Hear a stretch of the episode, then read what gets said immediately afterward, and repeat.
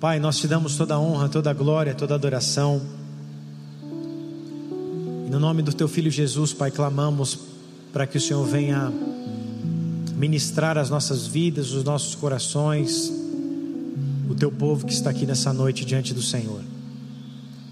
Por isso, no nome de Jesus, Pai, fala aos nossos corações, fala com as nossas vidas, porque nós dependemos de Ti, dependemos da Tua porção poderosa para cada dia das nossas vidas, porque o maná de ontem não pode ser guardado para hoje. O de ontem foi para ontem, o de hoje é para hoje. A porção de ontem foi abençoadora, mas que a de hoje também seja, Senhor, mediante a Tua graça, mediante o Teu querer, mediante o Teu favor sobre nós.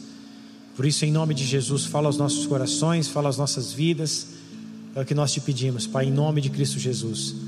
Abençoa cada família aqui representada, cada vida que está conectada pela internet, cada vida que vai ouvir essa mensagem ainda, Senhor. Seja por áudio, seja por, pelo YouTube, pela internet, que em nome de Jesus cada um desses sejam também abençoados e tocados pela porção do Teu Santo Espírito. Usa minha vida mais uma vez, Senhor, eu te peço pela tua graça e também na autoridade do teu nome, Jesus, que eu seja mais uma vez um instrumento teu nessa noite. Para a tua glória eu oro, em nome de Jesus. Amém. Amém, igreja? O tema dessa palavra é reforme-se. Como eu disse no começo do culto, hoje nós celebramos 504 anos da reforma protestante, do início de uma nova era, de um início de um novo tempo. Nesse mesmo dia, dia 31 de outubro de 1517, um homem chamado Martim Lutero, um ex-monge, apregou 95 teses na porta de uma igreja na cidade de Wittenberg, na Alemanha, no qual eu tive o privilégio de conhecer em 2019 a reforma protestante lá na Alemanha. Lutero foi um ex-monge, um homem que vivia em uma grande luta contra o seu pecado, e após estudar teologia, após se aprofundar nas Escrituras Sagradas, ele começou a ver que os dogmas da igreja no qual ele fazia parte, os dogmas que eram ensinados, era muito aquém do que a palavra de Deus tinha para ensinar ao povo, tinha para ensinar para as nossas vidas. Por isso, através da leitura da palavra, através dos estudos, Lutero começou a encontrar um favor de Deus, a graça de Deus. Ele sabia que era pecador, ele sabia que precisava de uma graça, mas ele não encontrava isso. Ele buscava, através das suas obras, justificar os seus feitos. Ele queria, muitas vezes, pagar o preço pelos seus pecados. Lutero passava horas, por exemplo, é, lavando o chão do monastério no qual ele fazia parte, para ali Deus perdoar os seus pecados, ele passava horas ali esfregando o chão. Esses monges também, quando ali percebiam que estavam em pecado, tanto é, pela sua análise pessoal, como também pela análise do seu próprio, pelo seu próprio vizinho, de outro monge. Eu estive na igreja onde Lutero foi monge, onde Lutero chegou depois daquela chuva poderosa que ele, que ele, que ele, que ele recebeu ali, que caiu o mundo, ele pensou que ia ser consumido pela, por Deus ali, ia ser morto. Ele entra dentro daquele monastério pedindo ajuda devido àquela chuva e diz que iria servir a Deus se Deus o salvasse daquela opressão que ele estava vivendo. Ele entra naquele monastério, faz parte daquele monastério. Eu tive a oportunidade de visitar o lugar que ele esteve. E ali, segundo um pastor que estava lá, que é pastor daquela igreja atual, que é um alemão que já morou aqui no Brasil, que fala português também fluente, ele dizia que a confissão de pecados entre os monges podia ser uma confissão de pecado pessoal, como eu disse, a pessoa podia revelar o seu pecado, assim como também os monges, quando percebia que a pessoa estava pecando, quando outro monge estava pecando, eles se reuniam dentro de uma capela um pouco mais afastada, um pouco mais ali exclusiva, e dentro daquela aquela capela eles tinham a oportunidade de confessar os seus pecados, e quem não confessasse, o irmão que estava do lado dizia: Eu vi você pecando tal coisa, eu vi você fazendo tal coisa. E existia uma salinha dentro desse monastério, uma sala de praticamente um por um, uma sala pequena, aonde esse monge, quando o seu pecado era revelado, ou quando ele confessava o seu pecado, ele tinha que ficar de joelhos naquela sala, uma sala sem luz, só tinha uma pequena janela, sem alimento, tinha ali um, um, um, um mini de um altar para que ele ficasse de joelho e apenas a Bíblia sendo apoiada. E ele passava dias ou até mesmo horas de joelho, pedindo perdão pelo seu pecado, sozinho, como se fosse numa solitária. Então, uma prisão solitária. E assim Lutero cresceu, viveu a sua vida como monge, vivendo, tendo essas experiências e não encontrando perdão para os seus pecados, não encontrando algo que viesse redimir os seus pecados, não encontrando redenção para os seus pecados e pelas suas culpas. E quando ele começou a, a, a estudar a palavra de Deus, ele foi para uma faculdade, se estu, estudar a palavra, estudar teologia, se formar e começou a encontrar algumas coisas que não estavam dentro dos parâmetros, no lugar onde ele frequentava, dentro dos parâmetros bíblicos. Aí então começou a haver algum tipo de conflito entre ali a, a, a, a parte, né, a autoridade da igreja naquele tempo com a sua vida, começou a haver ali uma ruptura, um atrito, duas visões, começou a gerar uma divisão. E aí então Lutero viu a necessidade de que a igreja sofresse uma reforma, vivesse uma reforma. A igreja foi muito bem, a igreja apostólica, ela até o ano 300, mais ou menos depois de Cristo, a igreja viveu uma grande ascensão com os apóstolos, com os discípulos espalhados por, pelo redor do mundo. Mas a partir desse ano 300 depois de Cristo, a igreja sofreu um grande ataque, uma grande retaliação.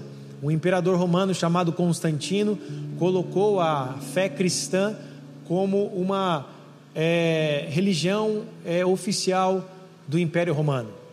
E aí então houve misturas é, com o paganismo, misturas com a cultura da Grécia, com culturas romanas, com outras tantas coisas, e ali essa mistura fez com que a igreja caísse numa grande apostasia. A igreja até então era extremamente perseguida, como nós vemos a, através ali da semana passada que eu falei a respeito do Coliseu. A igreja era perseguida, famílias, crianças, jovens, famílias inteiras eram jogadas para dentro do Coliseu no tempo da perseguição romana, mas a partir do momento que a igreja se tornou ali, a religião cristã se tornou uma religião oficial de Roma, houve um momento de paz ali dentro do Império Romano. E dentro desse momento de paz houve também muitas coisas que foram misturadas, miscigenadas ali com a palavra de Deus. E Lutero entendeu que havia a necessidade de uma reforma, de uma mudança. A primeiro momento, ele apresenta essa reforma para as autoridades da igreja naquele tempo, não foi aceita as suas reformas e ele por si próprio, ele tenta mudar a história junto também com seus discípulos, ele apregoa na porta de uma igreja de Wittenberg as suas 95 teses que fala a respeito da cultura da igreja, dos, dos, dos, dos dogmas da igreja que precisavam ser mudados e também existem cinco pontos principais, as cinco solas né, da, da, da reforma protestante, que são cinco pontos mais importantes que ficaram ali é, como referências da reforma protestante começada ali por Lutero, que também teve outros homens antes de Lutero que tentaram é, reformar a igreja, tentaram trazer uma mudança para a igreja, mas que não conseguiram sozinhos. Já Lutero, pela graça de Deus, pelo favor de Deus, e também por pessoas que eram próximas dele, que que fizeram esse papel de, no momento que ele estava sofrendo uma perseguição, uma ameaça de morte, assim como ele foi excomungado da igreja, ele era perseguido e ameaçado de morte. Os seus discípulos, pessoas que ali eram próximas dele, apitaram Lutero, colocaram ele um saco preto na sua cabeça, colocaram ele sobre os cavalos e levaram ele para um, para um castelo em Wittenberg. E ali ele passou muito tempo escrevendo sobre a palavra de Deus, traduzindo a Bíblia e também dando acesso à palavra de Deus que até então era no latim, a missa era, a missa era ministrada no latim, era falada no latim. Lutero fez com que a Bíblia, tanto do hebraico como para o grego, fosse traduzida para o alemão de uma maneira muito simples de ser entendida. Lutero conversou com marceneiros, com açougueiros, Lutero conversou com a população em geral e trouxe ali uma linguagem simples para aquele povo um fácil entendimento da palavra, e até hoje a Bíblia que Lutero traduziu, o Novo Testamento do grego para o alemão, que foi traduzido por Lutero, em apenas 11 semanas. exatamente quase três meses, em 11 semanas, Lutero teve a capacidade de traduzir a Bíblia do grego para o alemão numa linguagem simples, e até hoje a Bíblia que Lutero é, é, ali traduziu do grego para, para o alemão é um clássico até hoje na Alemanha. Lutero não cobrou nenhum centavo de royalties ali por ter traduzido a Bíblia, ele fez isso de todo o coração e ele tinha um grande conhecimento das Escrituras Sagradas, ao ponto de saber todos os 150 salmos de cabeça. Vira a pessoa que está do seu lado e falar para ela assim: Você já decorou 3, João 3,16? Lutero sabia 150 salmos, 150 salmos de cabeça. Para quem não sabe, João 3,16 diz assim: Porque Deus amou o mundo de tal maneira que deu o seu Filho unigênito para que, para que todo que nele crê não pereça, mas tenha vida eterna. Lutero morreu aos seus 62 anos de idade, novo, teve seis filhos e foi casado com Catarina Vambora, uma grande mulher de Deus que criou os filhos de Lutero e que era uma grande estudiosa da Bíblia, que foi ali um ponto de referência para o ministério de Lutero, porque não existe um grande homem de Deus sozinho. Todas as vezes que nós vemos um grande homem de Deus, devemos saber que há uma grande mulher de Deus, uma mulher virtuosa, uma mulher sábia que edifica o lar dentro de casa. E assim foi com Catarina Vambora, que tinha a capacidade bíblica de discutir com grandes teólogos daquele tempo, ela sentava em rodas e tinha capacidade bíblica de discutir a Bíblia, as leis, a Torá, o Novo Testamento, com quem quer que fosse, de tão grande a capacidade que essa mulher tinha bíblica em sua vida. Lutero, como eu disse, morreu aos 62 anos de idade, recitando três vezes antes do seu último suspiro o versículo de João 3,16. Então, por três vezes ele diz: Porque Deus amou o mundo de tal maneira que deu seu Filho unigênito para que todo que nele crê não pereça, mas tenha vida eterna. Por três vezes ele deu o seu último suspiro e entregou o seu espírito ao Senhor. Lutero nos deixa uma grande referência, que são essas cinco solas que mudou completamente a história da humanidade. Depois ele teve sucessores, assim como ele teve um grande percussor, um homem chamado Savonarola que também morreu decapitado. Ele teve outros sucessores dentro da Alemanha, também como Savonarola, que foi um, um, um reformador na Itália. Tivemos outros grandes reformadores é, na Suíça, como João Calvino, sucedido depois por John Knox, que foi alguém que fez uma reforma protestante na Escócia, e assim como tantos outros grandes homens de Deus reformadores. E se você não leu sobre a reforma protestante, nem sobre os heróis da fé, fica uma dica para você comprar o livro, ler sobre os grandes reformadores, saber um pouco mais dos heróis da fé, daqueles que trilharam o caminho para a gente chegar até aqui.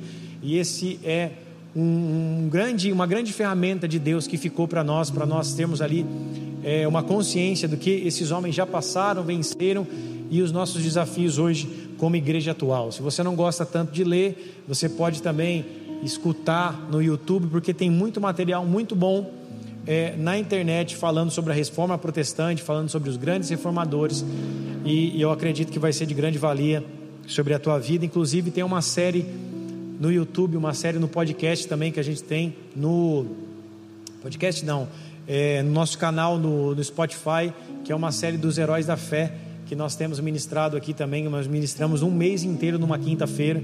Você pode também acessar aí na internet para você ter acesso. Quem está comigo, diga amém. Dentre esses cinco solas, os principais são, dentre as 95 solas, 95 teses, as cinco principais teses são Soli Dio Glória, que significa glória somente a Deus, Sola Fide, que é somente a fé, Sola Gratia, que significa somente a graça, Solos Cristos, que significa somente Cristo, e Sola Escritura, que significa somente a Escritura. E nessa noite nós vamos discorrer a respeito dessas cinco solas de Lutero, começando com a primeira sola, que é somente Deus, a glória, ou glória somente a Deus.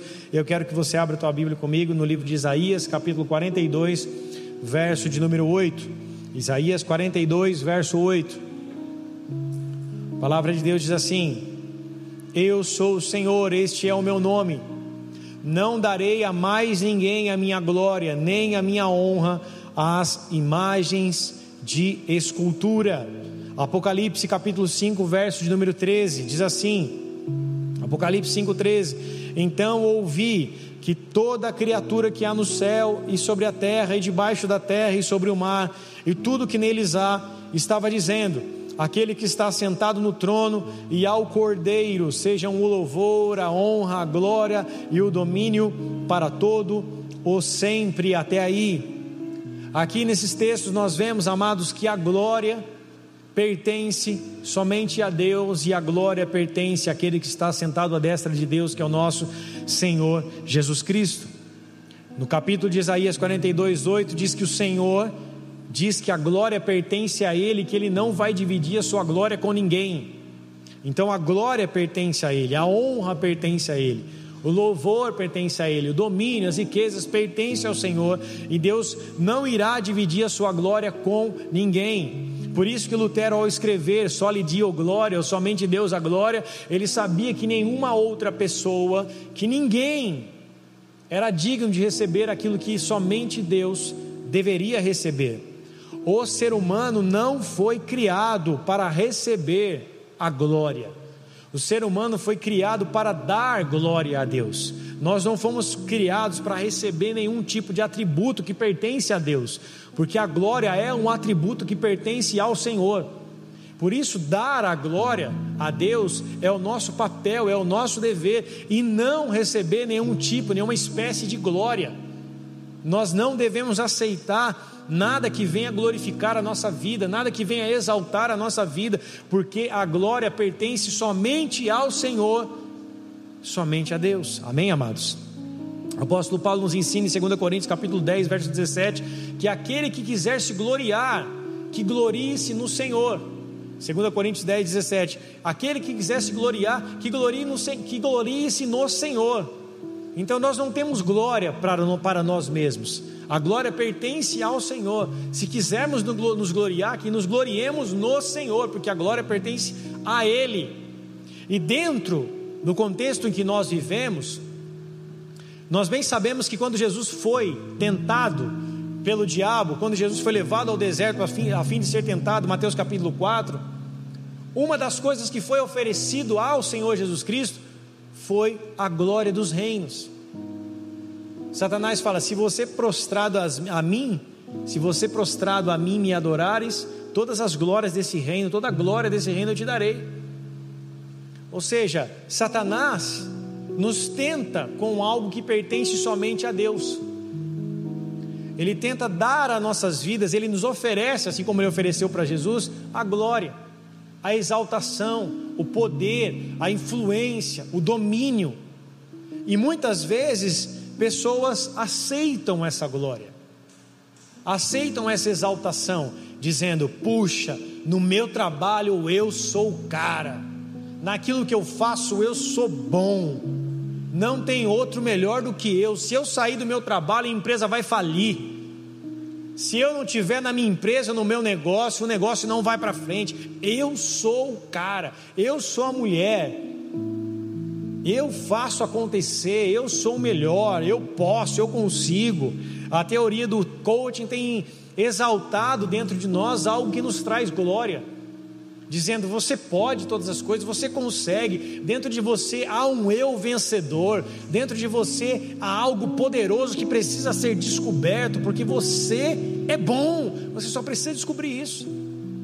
E a Bíblia vai totalmente o oposto. Não há bem nenhum em nós, a Bíblia diz não há bem algum em nós.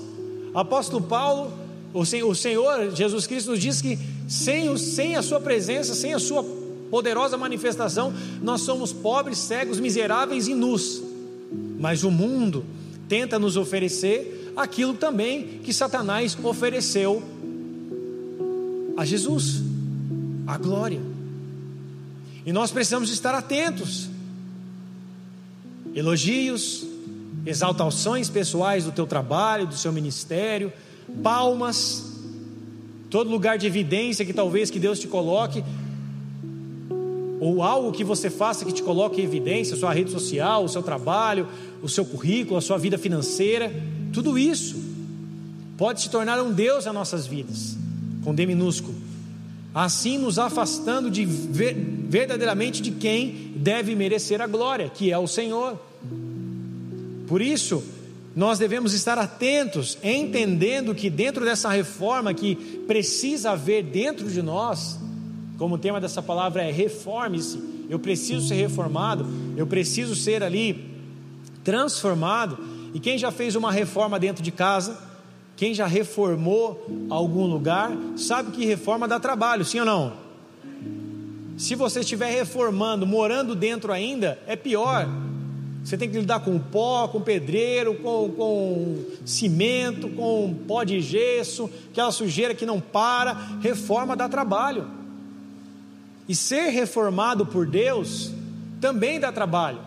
Mas esse é o desejo de Deus para nossas vidas. Quando Lutero começou algo, talvez ele não tinha nem a consciência daquilo que poderia acontecer após a reforma que ele protestou ali é, em Wittenberg, na Alemanha, e que veio ali ser espalhada para o mundo inteiro. E até hoje nós falamos disso, depois de 504 anos, nós falamos da mesma reforma, nós falamos das mesmas teses, de tão importantes que elas são para nossas vidas também serem reformadas trazendo o entendimento que eu e você não somos dignos de nada, não há bem em nós, nós não somos nada sem o Senhor, nós fomos encontrados pela graça de Deus, isso é o fator principal que nos salvou, a graça de Deus por intermédio da fé, que é o segundo ponto que Lutero fala a respeito da fé, que é a segunda sola, o segundo solo, que é somente a fé.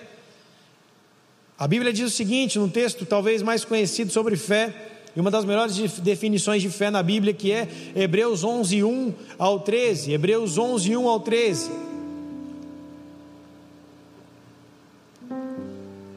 Ora, a fé é o firme fundamento das coisas que se esperam e a prova das coisas que não se veem. Porque por ela os antigos alcançaram testemunho, e pela fé entendemos que, o mundo, que os mundos, pela palavra de Deus, foram criados de maneira que aquilo que se vê não foi feito do que é aparente. Até aí. A fé, amados, é a maneira como nós nos relacionamos com Deus.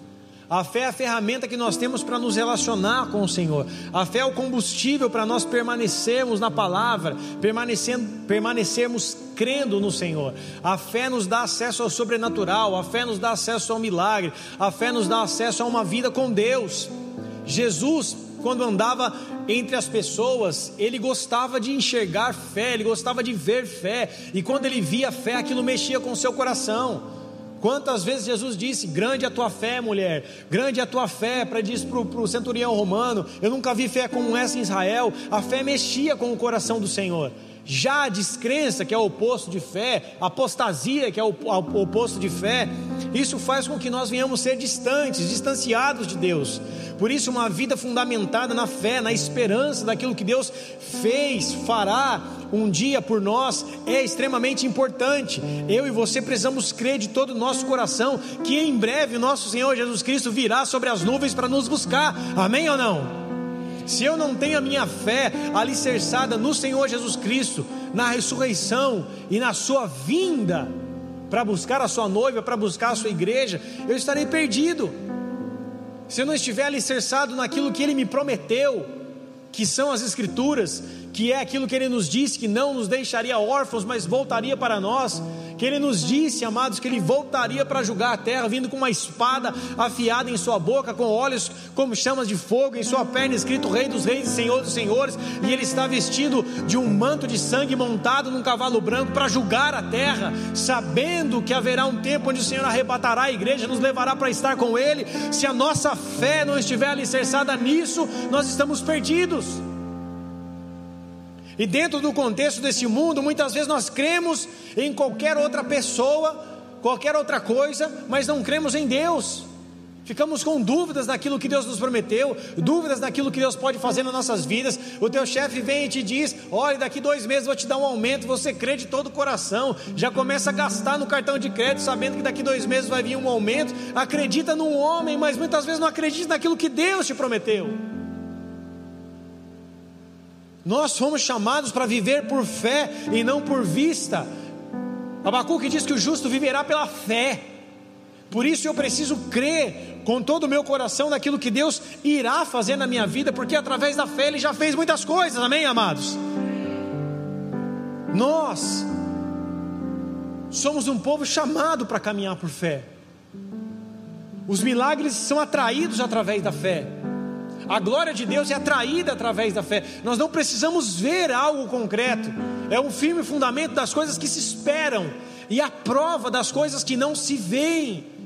Então eu não preciso ver alguma coisa para crer. Eu não preciso ser um Tomé que é chamado como aquele que precisa ver para crer. Eu não preciso tocar em Jesus para crer que ele ressuscitou e vive. Eu preciso crer apenas. Bem-aventurados, o Senhor disse, aqueles que não viram e creram. Bem-aventurados, ou seja, esses são afortunados. Bem-aventurança significa afortunado, feliz, alegre. Felizes são aqueles que não viram e creram. Nós não precisamos ver algo, a nossa fé não está baseada naquilo que a gente vê, mas naquilo que Ele já fez por nós naquela cruz, amém, amados? Por isso nos movemos por essa fé, e é tempo de ser reformado ao ponto de a fé se tornar novamente um combustível para nossas vidas, porque em algum momento da nossa história, talvez o nosso tanque vai sendo esvaziado, vai sendo esvaziado, vai sendo esvaziado, e de repente a gente já está andando na reserva porque já não tem mais fé daquilo que Deus vai fazer. E quem já andou com um tanque na reserva, com o um carro na reserva, você sabe mais ou menos a média quanto o seu carro faz por litro e quanto mais ou menos ele anda na reserva.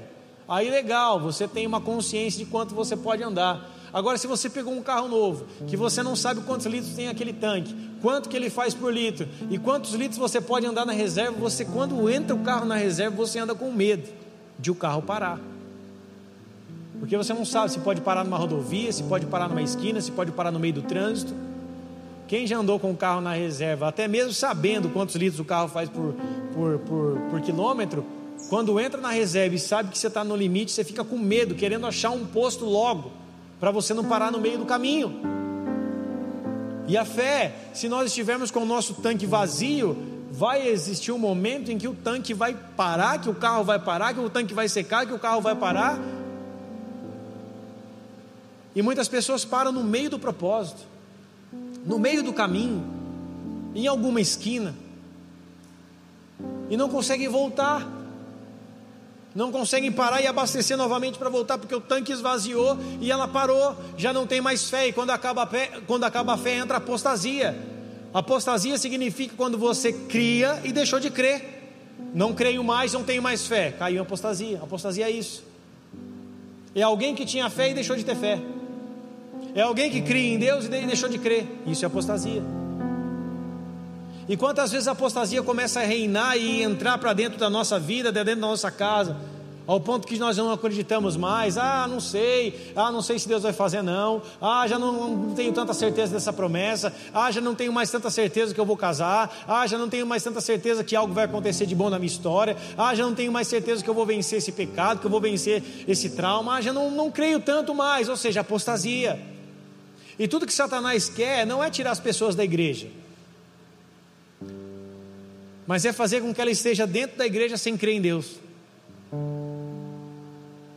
Porque quando estamos dentro da igreja sem crer em Deus, somos apenas frequentadores da igreja e não o próprio corpo de Cristo que vive a palavra do Senhor. Nós frequentamos, ouvimos, mas já não mais vivemos e andamos por fé. E o Senhor deseja encher o nosso combustível de fé nessa noite, encher nosso tanque desse combustível de fé nessa noite, amém, amados? Deus deseja novamente aguçar a tua fé, encher a tua vida de fé, encher o teu coração de fé para que você volte a crer nas promessas, para que você volte a crer naquilo que Ele já disse sobre a tua vida, aquilo que Ele já decretou sobre a tua vida, porque Deus não é homem para que minta, nem filho do homem para que se arrependa, aquilo que Ele prometeu Ele vai cumprir. A minha parte é só ter fé. Eu preciso crer naquilo que o Senhor me chamou, crer naquilo que está escrito. E para crer naquilo que está escrito, eu preciso deixar o meu acho de lado. Tem muito crente falando, eu acho, e deixando de lado o que está escrito. O seu acho não importa, o meu também não. A nossa vontade foi entregue na cruz do Calvário. Já não vivo mais eu, mas Cristo vive em mim. Não importa mais as minhas opiniões, importa aquilo que está escrito. Se Deus disse, Ele vai fazer, independente das minhas circunstâncias. A Bíblia fala em Lucas 1,37 que para Deus não haverá impossíveis em todas as suas promessas. Amém, amados? Para Deus não, é, não há impossíveis. Não há impossíveis. Então eu não posso colocar minha condição, eu não posso colocar minha cultura, eu não posso colocar o meu, minha criação, eu não posso colocar minhas impossibilidades para que Deus, diante de Deus, pensando que Deus não vai fazer algo, porque eu estou cheio de impossibilidades ali na minha vida. Eu preciso depositar minha fé. Eu preciso crer, dizendo: Senhor, na minha ótica humana não será possível, mas a tua palavra que diz que tudo é possível aquele que crê. Para Deus há impossíveis, para Deus não há impossíveis. O Senhor pode fazer todas as coisas, porque o Senhor continua o mesmo, o mesmo Deus que operou milagres na igreja apostólica, é o mesmo Deus que ainda continua operando nessa minha vida e nessa noite. Muitas pessoas acreditam apenas nos milagres que aconteceram na era da igreja apostólica, nos dons espirituais que foram liberados, daquilo que foi movido através da fé, que foi algo temporário, que foi algo cíclico, que foi algo apenas para aquele momento. Nós somos uma igreja que acreditamos como uma igreja protestante, como uma igreja que acredita nos dons do, nos dons do Espírito, como uma igreja apostólica, que acredita a partir do momento de Atos capítulo 2, que Deus se move ainda através da fé, podendo nos curar, podendo nos restaurar, podendo nos dar, nos dar dons espirituais, fazendo aguçar nossa fé, aguçar nossa vida, aguçar o nosso chamado. Nós ainda cremos que o mesmo Deus que se manifestou através do Espírito Santo no Pentecostes, em Atos capítulo 2, é o mesmo Deus que se move hoje na minha história E isso vem através da fé. Se você deseja receber um dom espiritual, isso vem através da fé. Se você deseja orar em outras línguas, isso vem através da fé. Se você deseja ter dons de curar, dom de profetizar, dom de cuidado, dom de, de, de, de variedades de línguas, os dons que estão descritos em 1 Coríntios 12, 14, se você tem desejo por isso, queima por isso, tenha fé, acredite, clame por isso, leia isso, busque por isso, que em nome de Jesus Cristo o Senhor irá conceder sobre a tua história. Ele irá derramar sobre a tua vida quando cremos e buscamos, quando decretamos nas regiões celestiais, quando ligamos na terra e ligamos nos céus, Ele vem, amados, Ele derrama sobre nós algo novo, Ele derrama sobre nós a recompensa, o despojo, os despojos, a recompensa de quem o ama e de quem o busca, porque sem fé é impossível agradar a Deus, sem fé é impossível. Mas quando ele vê fé, ele se alegra. Quando ele vê fé, ele se agrada. E em algum momento da tua história, você vai precisar usar essa ferramenta. Em algum momento específico da tua vida, só vai te sobrar fé. Um dia você pode ter amigos, outro dia você pode ter alguém orando por você, outro dia você pode ter a tua família do teu lado, mas vai ter momentos que você só vai ter o único combustível que te resta, a única ferramenta que te resta é a fé. E é nessa hora que você precisa saber usá-la. E é nessa hora que você precisa e eu preciso colocá-la em prática. Porque diante de inúmeras impossibilidades, aí a fé começa a agir. A partir do momento que você entrega o controle da sua vida para Deus, Ele começa a agir. Enquanto você está indo com o joystick na mão, tentando fazer algo do teu jeito, Ele vai deixando você no controle. Mas a partir do momento que você se entrega e fala: Minha vida é tua, eu creio em ti somente, a minha vida financeira, a minha casa, a minha família, os meus filhos, tudo é teu. E você começa a agir por fé, Deus começa a tomar o controle da tua vida e começa a mudar a tua história, amém, amados? É assim que Deus age. Terceiro ponto: somente a graça. Efésios 2, 8 e 9. Efésios 2, 8 e 9.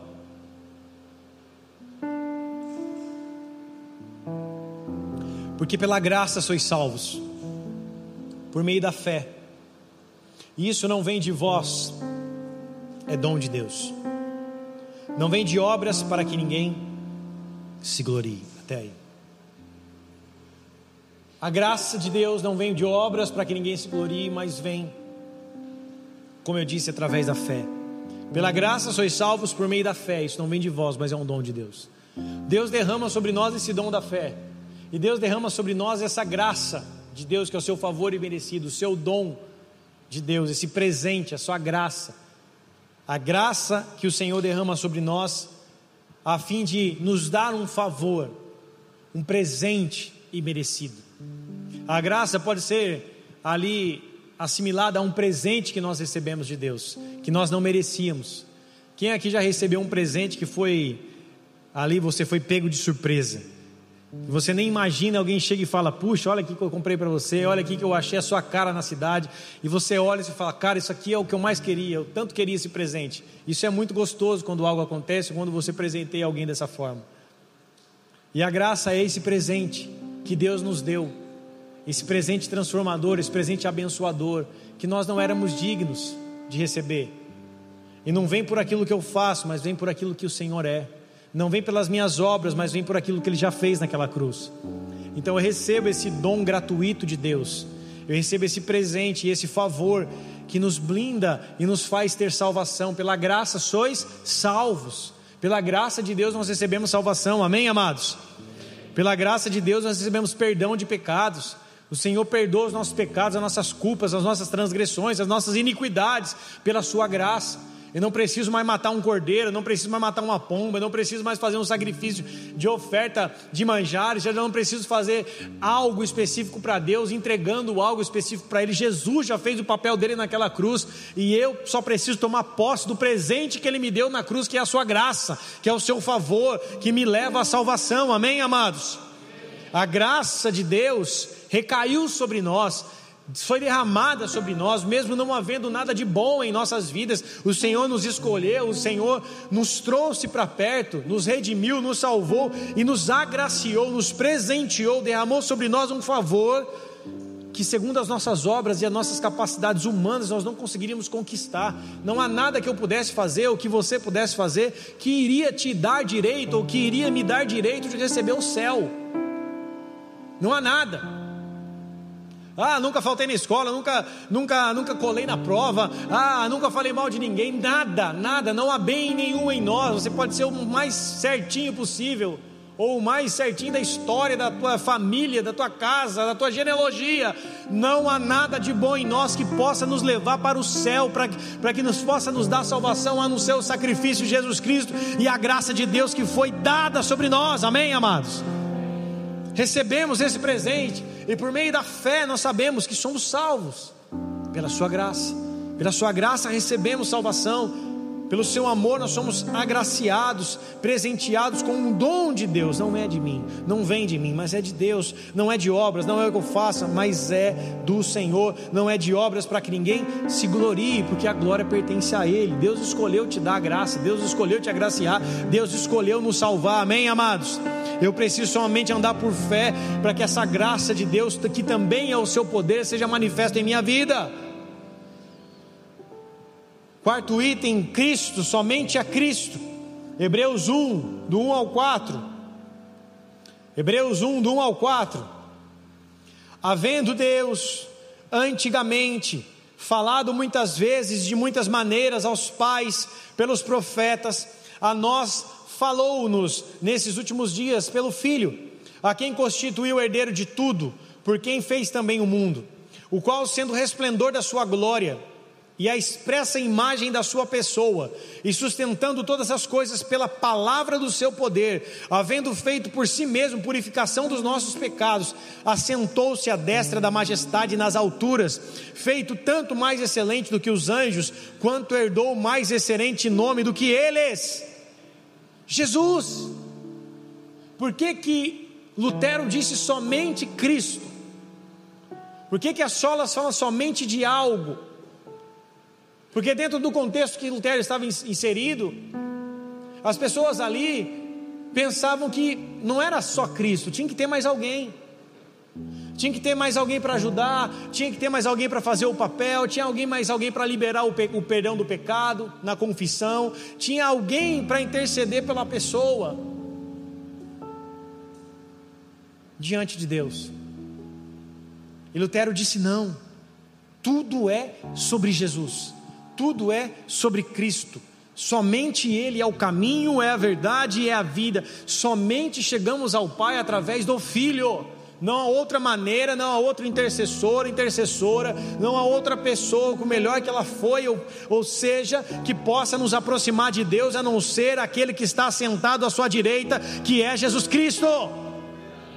Por isso, Ele é o nosso advogado que intercede diante do Pai. Nós não precisamos de nada além do que o Senhor Jesus Cristo já fez por nós naquela cruz. Nós não precisamos de nada. Não precisamos de um patuá, nós não precisamos de um colar, nós não precisamos de, de, de, de algum símbolo, de uma camiseta, de, de algo que, que nos mostre que nós somos é, de Cristo ou que vai nos redimir dos nossos pecados. Nós não precisamos de nada. Nós só precisamos do nosso Senhor Jesus Cristo. Amém? Amados?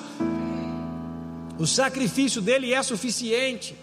O que ele fez já está consumado. No momento que ele se entrega na cruz, ele diz: Acabou, está consumado, não precisa fazer mais nada, eu já fiz tudo. Por isso, tudo que nós precisamos é crer na cruz, na sua morte na sua ressurreição, porque através desses três itens da cruz, morte e ressurreição, nós encontraremos vida com ele para sempre.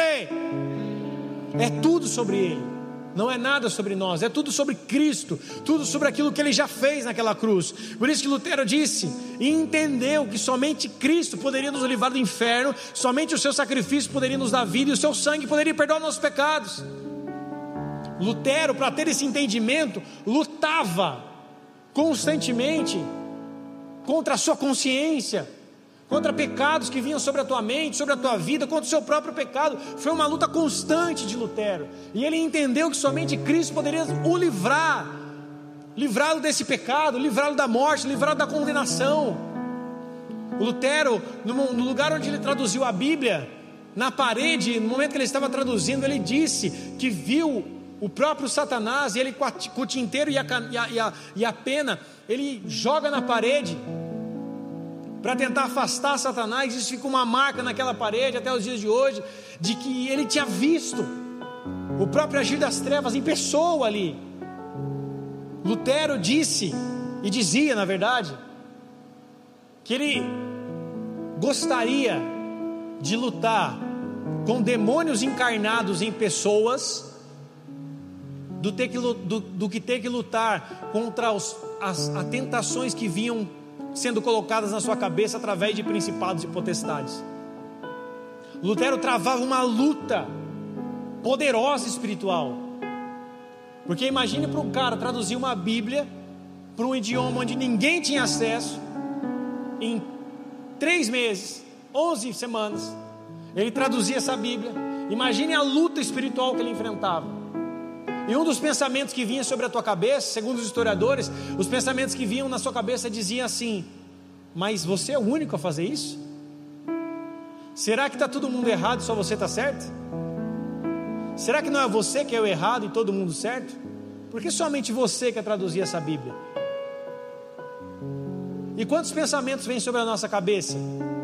Quantos pensamentos vêm sobre a nossa mente? Nós bem sabemos que o maior campo de batalha na nossa vida são na nossa mente. Já dizia minha mãe, né? Cabeça vazia, oficina do diabo. Os ataques começam na mente, passam para o coração, atingem nossas emoções. Por isso que o Senhor nos diz que nós devemos usar o capacete da salvação, amém, amados? Para que tenhamos nossos pensamentos blindados pelo Senhor. Começa com um pensamentinho que vem sobre a tua cabeça e muitas vezes você deixa aquilo entrar. Algo que vem através da tua ótica, numa imagem, numa tela, numa entra através de uma, uma música, de uma canção, de algo do passado que te remeta ao passado, que te leve para pensamentos, para lugares.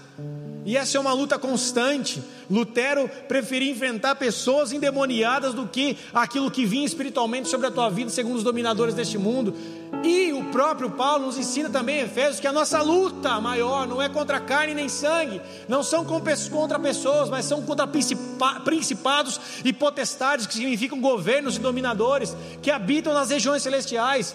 Ou seja, amados, há um ataque satânico que vem sobre as nossas mentes de dominadores, de principados, de altos graus e escalões de demônios que tentam contra a nossa vida, nos afastar da presença, nos afastar do Senhor, com pensamentos de morte, com pensamentos de depressão, com, com pensamentos de, de, de, de tragédias, com pensamentos impuros, com coisas que vêm sobre a nossa cabeça, e nós precisamos no selar do sangue de Jesus Cristo, tomar posse do seu sacrifício, sabendo que o Senhor Jesus Cristo já nos redimiu da morte e do inferno, e nós não iremos tomar posse daquilo que Satanás tenta lançar sobre as nossas vidas, porque o Senhor já nos libertou e para a liberdade nós vivemos. Por isso devemos tomar posse daquilo que Cristo fez na cruz. Quando vier a tentação, devemos olhar para Cristo. Quando vier a tentação, devemos olhar para o Senhor Jesus Cristo e dizer que tragada foi a morte pela vitória, e o Senhor nos dá vitória sobre os pecados, o Senhor nos dá vitória sobre todas as coisas que se levantam contra o seu conhecimento, porque maior é aquele que está em nós do que aquele que está no mundo. Nós precisamos olhar para Cristo e falar: O Senhor já fez. A minha vitória está na cruz, a minha vitória está em Cristo Jesus. Nele eu obtenho vitória, na Sua cruz na sua vitória eu obtenho vitória. Jesus nos disse: Tenho-vos dito para que mim tenhais paz. João 16, 33. No mundo tereis aflições, mas tem de bom ânimo. Eu venci o mundo. Ou seja, será difícil. Enfrentaremos tentações, enfrentaremos lutas, batalhas na mente, nas emoções, no coração. Mas devemos nos apegar a Cristo, porque somente Cristo pode nos levar até a Deus. Como filhos, Jesus nos fez filhos de Deus. O primogênito morre, o unigênito morre, para que se tornasse primogênito de muitos irmãos, para nos, nos dar acesso a essa família de Deus, nos dar acesso à casa do Pai. Tudo que nós precisamos está na pessoa de Jesus Cristo. E por último, o último solo, sola, é somente as Escrituras. Hebreus 4,12. Porque a palavra de Deus é viva e eficaz e mais penetrante que a espada de dois gumes. E penetra até a divisão da alma e do espírito, da junta e das medulas, e é apta para discernir os pensamentos e as intenções do coração.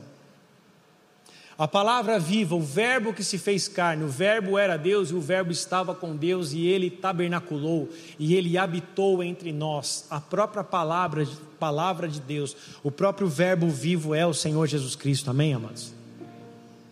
Ele é a palavra.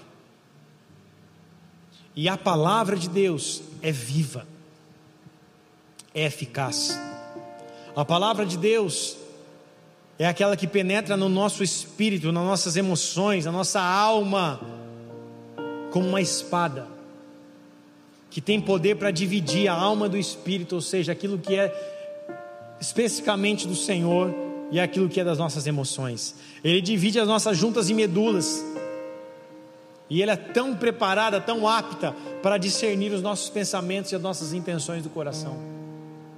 O Salmo 119 exalta o poder da palavra de Deus. O salmista diz que a palavra de Deus é como mel, assim como Davi também disse. O salmista diz que ele gostaria que as palavras fossem gravadas no seu coração. Ele fala: Guardei as tuas palavras no meu coração para não pecar contra ti. A palavra de Deus, ela é aquela que nos guia pelo caminho, ela é bússola para a nossa, para a nossa alma, lâmpada para os nossos pés. É a tua palavra. Sem a palavra de Deus nós não somos nada. Por isso que em tantos lugares a palavra de Deus tem sido proibida. É por isso que quando o Talibã assumiu esse governo tomado à força no Afeganistão, o que o Talibã fez? Perseguindo os cristãos. E pessoas que eles encontram com um aplicativo da Bíblia no telefone são mortas em praça pública. Por isso que em tantos outros lugares, comercialização da Bíblia, entrada da Bíblia, são proibidos. Por isso que em tantos lugares, ter a Bíblia como uma ferramenta de Deus já é proibido. E nós temos as escrituras sagradas aqui de diversas formas: escrita, digital, ouvida, através de livros, através de podcast, através de YouTube, através de CDs, através de DVDs. Nós temos a palavra de Deus de uma maneira imensurável. Nós temos acesso. E é ela que vai nos direcionar. A palavra de Deus revela as promessas de Deus para nossas vidas. A palavra revela o desejo. Muita gente fica pensando, meu Deus, qual é o meu propósito? O que, que significa a palavra propósito? A palavra propósito no, grego, no hebraico significa desejo. É o desejo de Deus para você. Qual é o meu propósito? Qual é o desejo de Deus para você? O desejo de Deus para todos nós é que nós venhamos obter a salvação por intermédio do teu sangue e venhamos morar com Ele no céu. Amém, amados? O primeiro propósito de Deus para a tua vida e para mim é te dar a vida eterna. Esse é o nosso primeiro propósito, número um. E todos os outros nossos propósitos, sejam eles de Deus ou pessoais, devem estar taxados em uma somente coisa: a nossa vida eterna. Porque não adianta de nada nós temos propósitos sendo aplicados, propósitos ali sendo feitos, vividos, se ele nos afastar da salvação. Do que adianta o homem ganhar o mundo inteiro e perder a sua própria alma? Então, os propósitos de Deus e os propósitos que Deus espera para mim são os seus desejos. E quais são os desejos de Deus para a minha vida?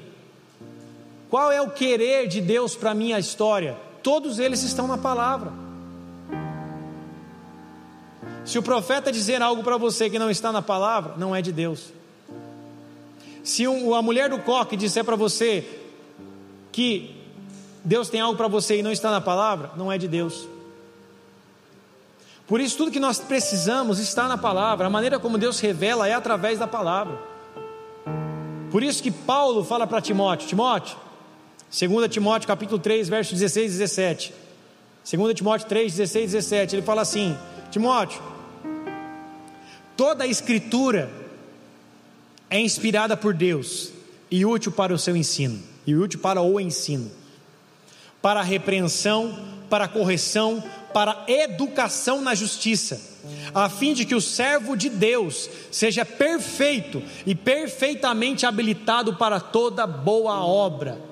A palavra de Deus nos aperfeiçoa. A palavra de Deus faz com que nós estejamos perfeitamente habilitados para toda e qualquer obra. Por isso, a palavra de Deus é extremamente necessária para nos ensinar, como esse hoje é um culto de ensino, para ensinar, para nos repreender, para nos corrigir, para nos educar na justiça, não de homens, mas a justiça de Deus, a fim de que sejamos perfeitos, como Jesus é perfeito, e perfeitamente habilitados para toda boa obra. Então, se a palavra de Deus não for manifesta nesses quatro pontos ensino, repreensão, correção e educação não é a palavra de Deus. Se o evangelho for pregado em qualquer outro lugar, não tiver repreensão, ensino, repreensão, correção e educação, não é a palavra de Deus. A palavra de Deus não é só sobre as suas bênçãos que Deus deseja derramar sobre nós. Deus deseja sim derramar as suas bênçãos sobre nós, mas para que Deus derrame as suas bênçãos sobre nós, nós precisamos estar alinhados com a Sua palavra, porque talvez uma bênção de Deus nas nossas vidas, quando não estamos alinhados com Ele, vai nos afastar dele ao invés de nos aproximar. Quantas coisas que você talvez tenha orado para Deus no passado e hoje você dá graças a Deus, porque Deus não te deu aquilo. Você queria que algo acontecesse naquele momento, você falou, Deus, por quê? Por que, que o Senhor não faz isso? Por que, que o Senhor não fará isso? Por que o Senhor não dá essa mulher para mim? Por que o Senhor não dá esse homem para mim? Por que, que esse namoro terminou? Por que, que esse noivado não deu certo? Por que, que isso aconteceu? Aquilo outro aconteceu. Você não entende, na hora chora, clama, chuta a cruz. Aí depois passa dias, meses, anos, e você começa a ter um entendimento. Você fala, graças a Deus que o Senhor não permitiu que aquilo acontecesse, porque não seria bom, porque aquilo que eu vivo hoje é muito melhor do que eu vivia antes. Amém ou não? Então, o propósito de Deus é revelado num coração que está preparado. Os propósitos né, de Deus, os desejos de Deus, no qual o central é a salvação. Os desejos de Deus são revelados através da palavra. E através da palavra nós vamos aprendendo a ser servos, a ser mais amorosos, respeitosos, a perdoar. Através da palavra nós somos moldados por Deus. Deus vai pegando o vaso e vai moldando, vai moldando. E quando o vaso está preparadinho, o Senhor vem e derrama os tesouros escondidos, os tesouros da glória de Deus. Porque não adianta nada Deus te dar algo precioso, sendo que você ou eu não estamos preparados para isso. Se Deus der dinheiro para alguém que tem muito dinheiro, para quem tem uma raiz de orgulho, o que, que vai acontecer com aquela pessoa que tem uma raiz de orgulho dentro dela? Ela vai sair pisando em todo mundo. Ela vai comprar o carrão mais bonito, vai comprar uma casa mais legal, vai falar: ah, agora não me relaciono mais com esses pobres. Ah, agora não quero mais saber desse tipo de pessoa. Ah, agora essa igreja é muito simples para mim. Ah, agora essa roupa já não serve mais para mim. Ah, agora só uso esse tipo de marca de roupa.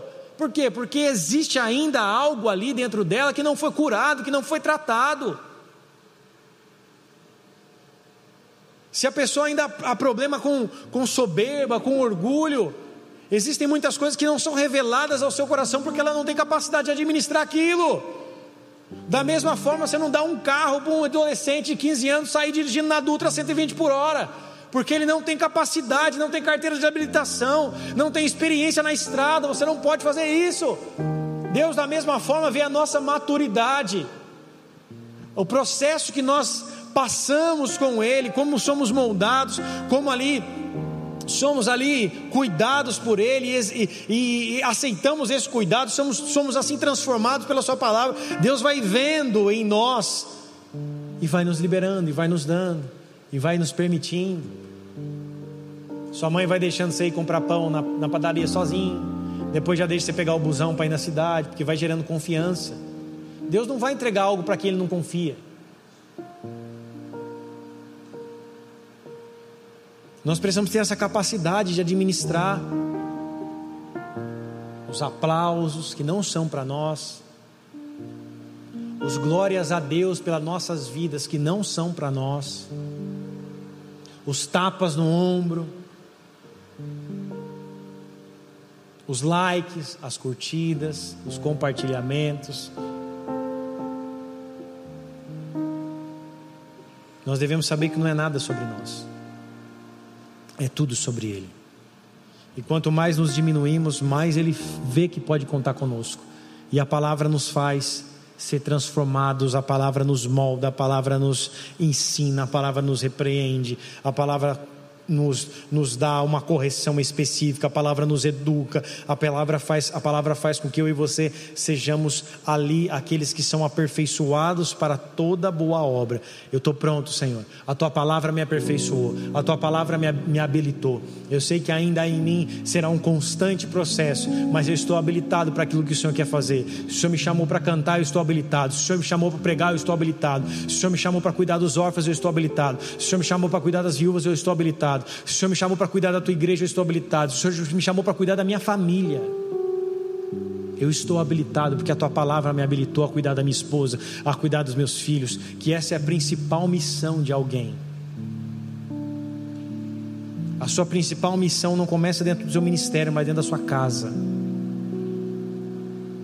Se você é pai, a tua principal missão é cuidar da. Se você é marido, a sua principal missão é cuidar da sua esposa sua principal missão. Esse é o principal propósito de Deus para a tua vida depois da salvação. Cuida da tua esposa. Dá a vida por ela se for necessário. Cuida dela. Essa é a tua principal missão. Qual é a sua segunda principal missão depois da salvação? Cuidar dos seus filhos.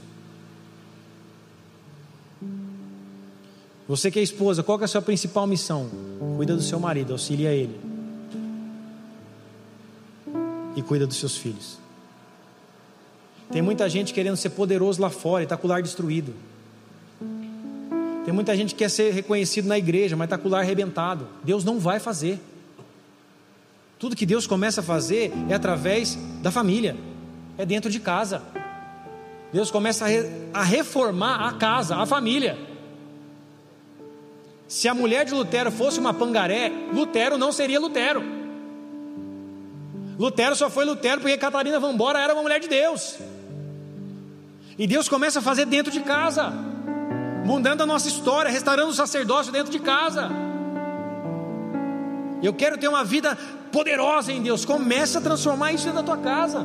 Eu quero pregar o evangelho. Começa a pregar para seus filhos. Começa a ensinar a história em Bíblia para os seus filhos. Começa dentro de casa. E é assim que Deus faz. Vai nos transformando, vai nos moldando. Agora o cara é um péssimo marido, fica no videogame o dia inteiro. Não cuida da esposa, não lava um prato dentro de casa. Só trata os filhos como um cavalo. Como que Deus vai usar essa peste?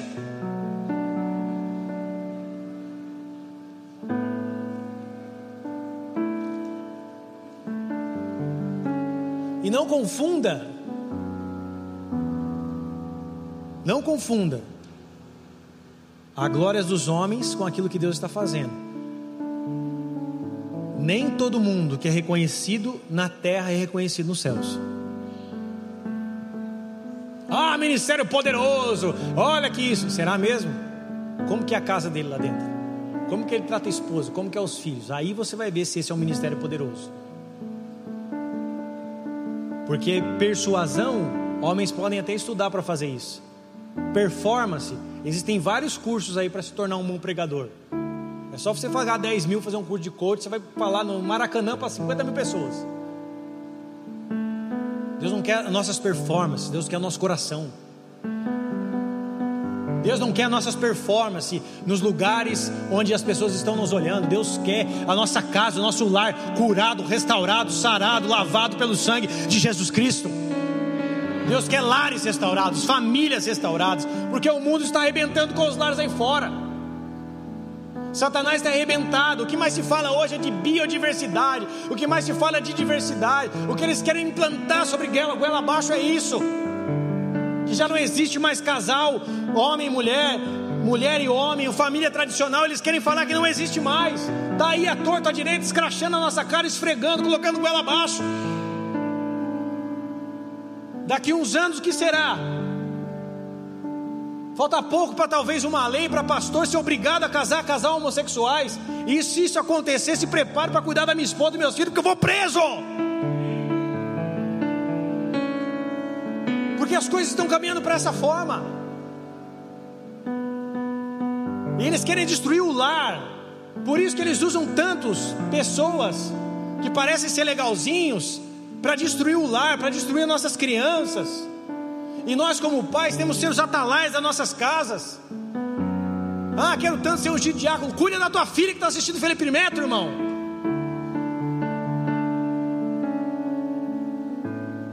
Cuida do teu filho que está assistindo Lucas Neto, cuida de, dele primeiro. Arranca a sujeira de dentro da tua casa e depois vai cuidar da igreja de Deus.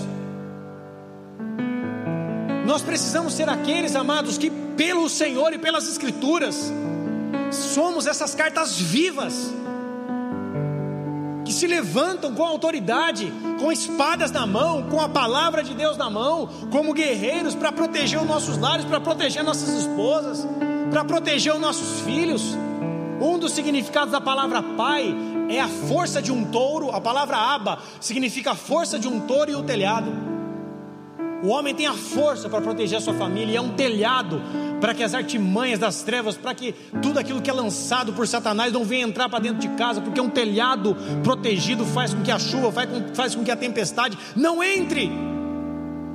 E você, marido, é o telhado da tua casa. Você é o touro da sua casa, o boi da sua casa, o boi selvagem, que é representado até mesmo no, no, no, nos animais, os quatro animais que estão lá em Apocalipse. É a força que luta, que faz guerra, que vai para o pau,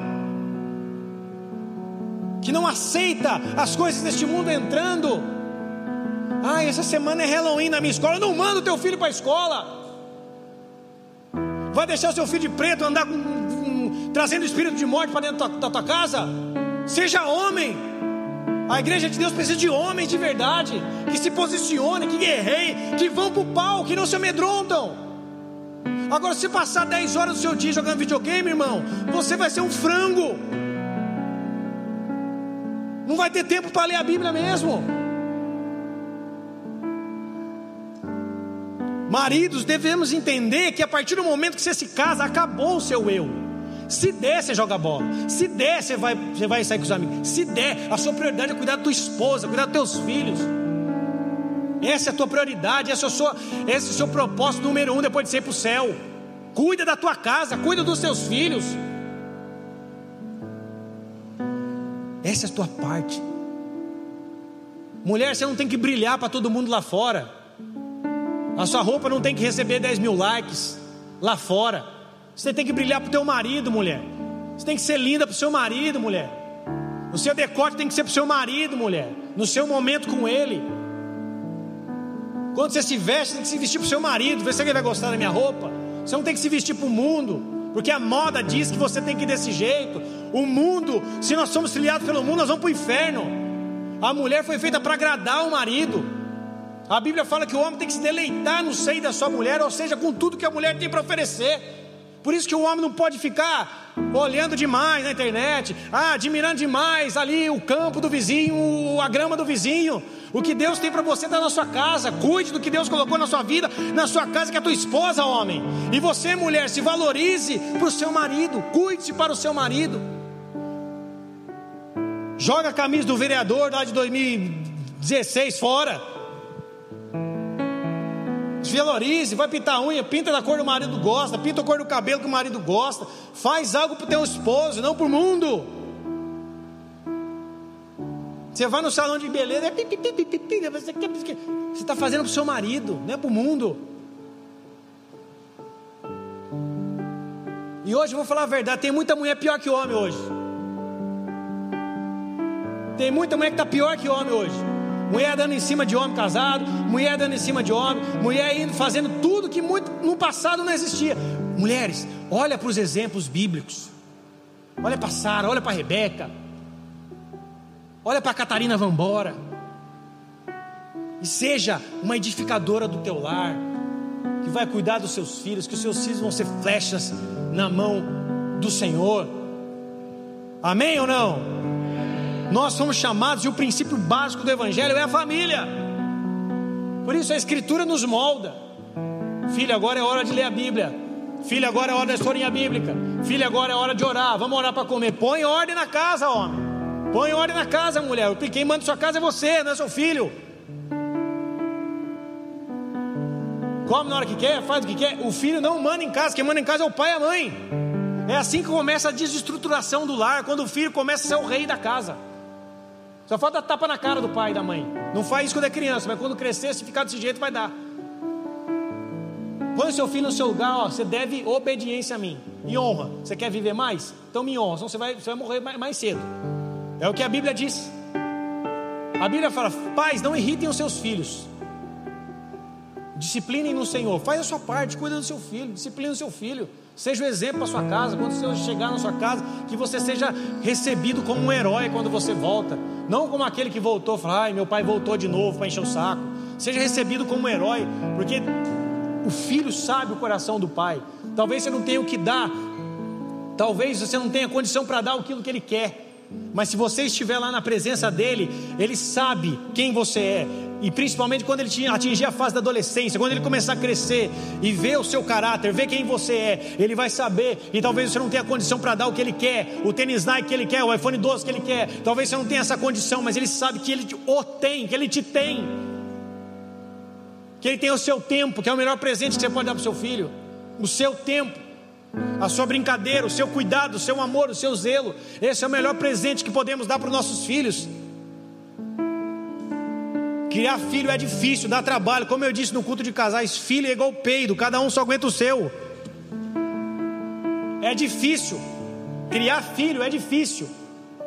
Agora, se você pegar o seu filho, jogar um telefone na mão dele, deixar ele enfurnado quatro horas assistindo Felipe Neto, vai ser fácil mesmo. Aí vai ver o que vai dar daqui a 15 anos.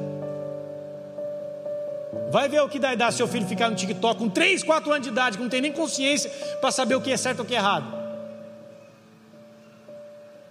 Vai vendo o que vai dar. Depois vai chorar para Deus. Ah, não sei o que eu fiz de errado. Não sabe? Como não sabe o que fez de errado? Não foi presente. Deixou o filho sendo criado pela internet.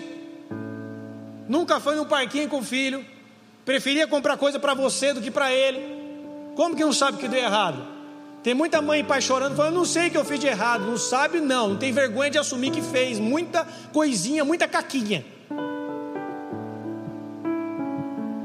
Deus quer restaurar a nossa família e a reforma que Deus quer fazer na igreja é dentro da família, porque a igreja é a família de Deus.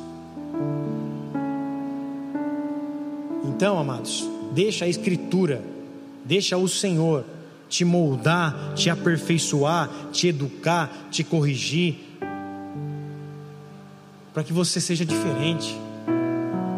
Para que um ano, no ano que vem, quando eu for pregar sobre a reforma protestante de novo, você olha e fala: Cara, eu mudei. Eu não trato mais minha esposa como um cavalo. Eu estou diferente. Eu estou ponderando mais as coisas. Eu estou pensando mais para falar. Eu estou me dedicando mais para meus filhos. Eu estou desligando meu celular, colocando no vibra, no silencioso, para ter tempo só com eles. Porque são essas coisas que vão marcar os nossos filhos. Essas coisas que eles vão valorizar. A família. Eu quero ficar velho. E eu quero que meus filhos tenham prazer de ir na minha casa para almoçar. Não quero ficar velho ou passar alguns anos e meus filhos não verem a hora de picar a mula de casa. Eu não quero isso. Eu quero que meus filhos tenham prazer de vir para minha casa, porque eles sabem, para que eles saibam que aquilo que eu faço aqui nas quintas e nos domingos e na minha vida é um reflexo daquilo que eu faço dentro de casa. É isso que eu quero para minha vida. E esse é o desejo para a vida das famílias que estão aqui nessa casa. Que Deus comece uma reforma dentro da igreja, que comece dentro da nossa casa.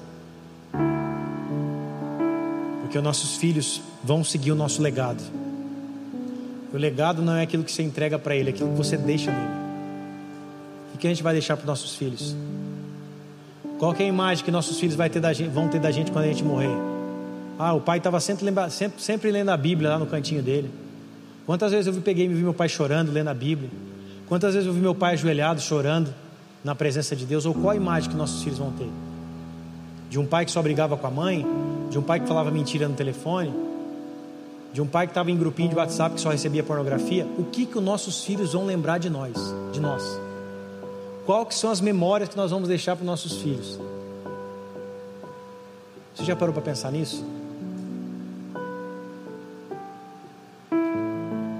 Nosso legado está aí. Nós temos mais 30, 40, 50 anos de vida para frente aí só. E a construção começa agora. Deus quer reformar a nossa igreja, Deus quer reformar a nossa família, e isso vem através da palavra de Deus, da presença de Cristo, da glória que só pertence a Ele, e isso vem através da graça e da fé, das mesmas reformas que Deus fez há 504 anos atrás, é a mesma reforma que Deus quer fazer nessa noite. Feche seus olhos, curva sua cabeça. Toda reforma é complicada, toda reforma é, em alguns momentos, até mesmo demorada.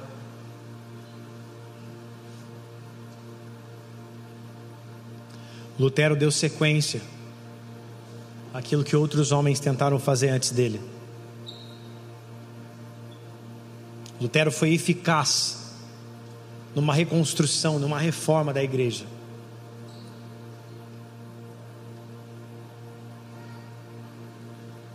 para nós sermos avivados pelo Espírito Santo, por Deus, para vermos o avivamento tão prometido vindo, que é vidas sendo salvas, ações sobrenaturais da parte dos céus, da parte de Deus, acontecendo em nosso meio de maneira comum, Deus quer restaurar, primeiramente, a nossa casa.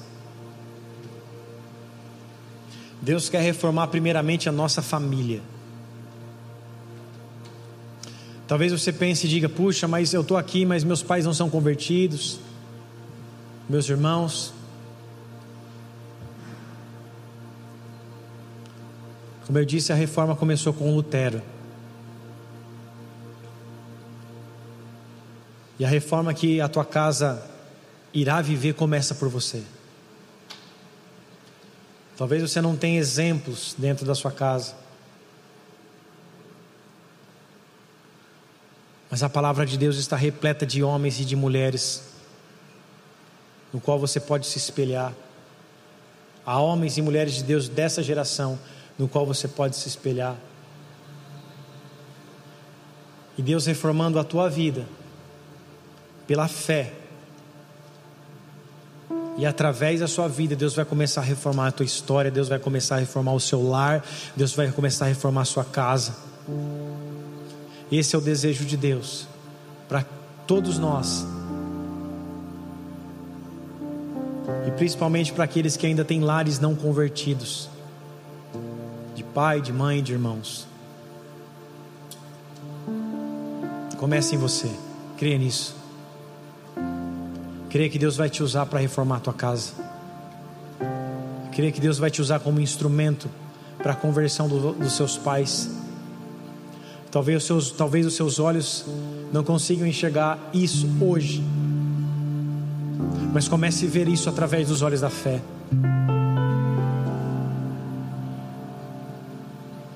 Através da ferramenta da fé, comece a profetizar e dizer: Eu e minha casa serviremos ao Senhor. Eu e minha casa serviremos ao Senhor. E se você já tem um lar na presença de Deus, é tempo de Deus colocar as coisas no lugar. Entre você e sua esposa, entre você e seus filhos, você e seu marido, a sua vida com o Senhor, o seu tempo de busca, o seu tempo com o Senhor, o seu tempo de família com o Pai. Deus deseja restaurar reformar as famílias para que Ele venha reformar a igreja.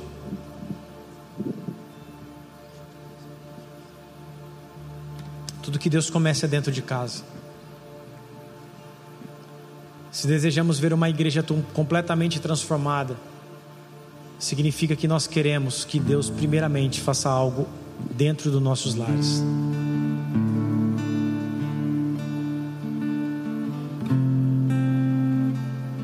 Deus comece por nós. Que Deus comece por nós. Nos reforma, Senhor. Mediante a tua vontade, mediante a tua palavra. Mediante o teu espírito. Pela fé e pela graça. Dando somente a ti toda a glória. Que as Escrituras nos toquem, nos transformem. E que Cristo Jesus se revele à nossa família, à nossa casa, ao nosso coração, de uma maneira como nunca antes. Em nome de Jesus.